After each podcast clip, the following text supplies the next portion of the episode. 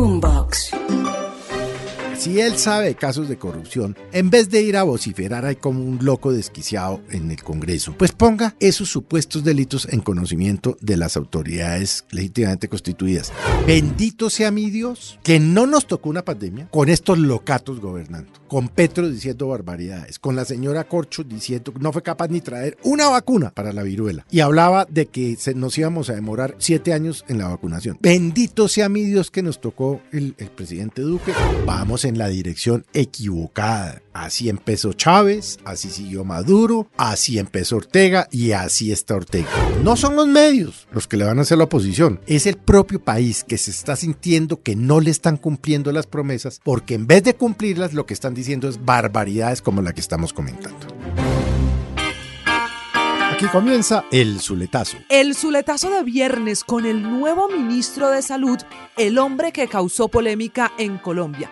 Resulta, Felipe, que en un debate que duró tres horas y media en la Comisión Séptima de la Cámara, donde se aprobaban los primeros artículos, en total tres, de la reforma a la salud, dijo el ministro de Salud que se hizo negocio con la pandemia que el COVID-19 sirvió para que se abrieran UCI, unidad de cuidados intensivos, como droguerías, como farmacias, y que ahora hay que investigar cómo le fue a la gente en esas UCI, cuántos salieron vivos y si había personal para abrir esas unidades. La verdad es que el doctor Guillermo Alfonso Jaramillo era una persona ponderada. Yo no sé qué fue lo que le pasó, pero además él es médico, él sabe cómo el sistema médico colombiano reaccionó muy bien frente a una pandemia que nadie estaba esperando y que por supuesto nadie sabía cómo manejarla. Me parece un acto de mezquindad con el gobierno anterior, entre otras cosas, porque de acuerdo con los índices de Bloomberg, que no le gustan seguramente al gobierno de Petro y a Guillermo Alfonso Jaramillo, el ministro de Salud, dice que Colombia es el país latinoamericano que mejor manejó la pandemia entre todos nuestros vecinos. Sí. Es decir, todo Latinoamérica.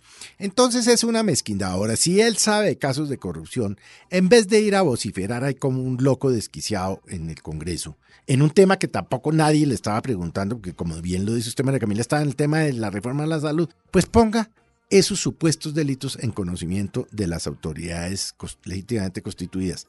La verdad, yo no sé qué es lo que les está pasando, pero mire, le voy a decir, Bendito sea mi Dios. Y a, Dios hay que mencionarle en ciertos casos. Y este es uno.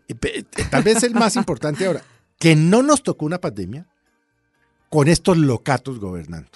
Con Petro diciendo barbaridades, con la señora Corcho diciendo que no fue capaz ni traer una vacuna para la viruela.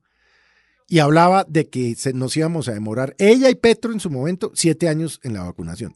Bendito sea mi Dios que nos tocó el, el, presidente Duque y el doctor Fernando Ruiz. Súmele a la polémica del día, Felipe, que no solo dice el ministro de Salud que se hizo un negocio con las camas de unidades de cuidados intensivos, sino que él mismo en esa declaración dice, y el negocio es grande. La pregunta esta mañana es, ¿el negocio fue de quién? Si uno siguiese esa teoría del gobierno, ¿quién hizo negocio con la pandemia? Bueno, hay unas investigaciones de los órganos de control. Ah, pero alcaldes y gobernadores por ayudas, mercados mal entregados, tapabocas mal comprados. Nada con que UCIs? ver con las UCIs.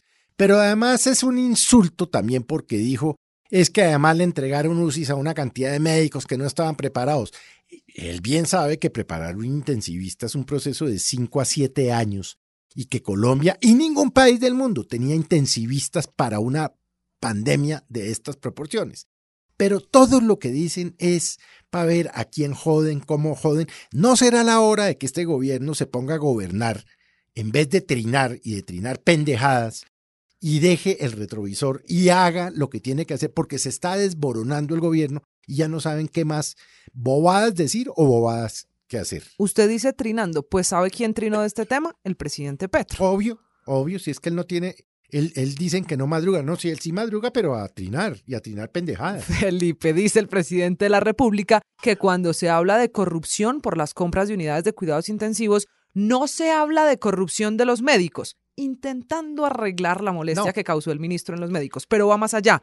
Los médicos no compraron las UCIs. Dejemos que la justicia investigue. Y si la justicia hoy no tiene ninguna denuncia alrededor de este tema, ¿será que el presidente y el ministro saben lo que los colombianos no? Bueno, es posible, pero yo, yo la verdad es que cada vez desconfío más de las apreciaciones. Pero como además al presidente no le gusta que los medios informen como deben informar, sino que le gustaría que informen lo que a él le gustaría que informáramos.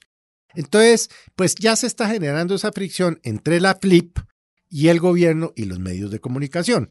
Es decir, vamos en la dirección equivocada. Así empezó Chávez, así siguió Maduro, así empezó Ortega y así está Ortega. Y es enfilar contra los medios de comunicación. Vamos a ver si el presidente se morijera un poco o de lo contrario, no son los medios los que le van a hacer la oposición. Es el propio país que se está sintiendo que no le están cumpliendo las promesas porque en vez de cumplirlas lo que están diciendo es barbaridades como la que estamos comentando. Este es el Zuletazo. Boombox.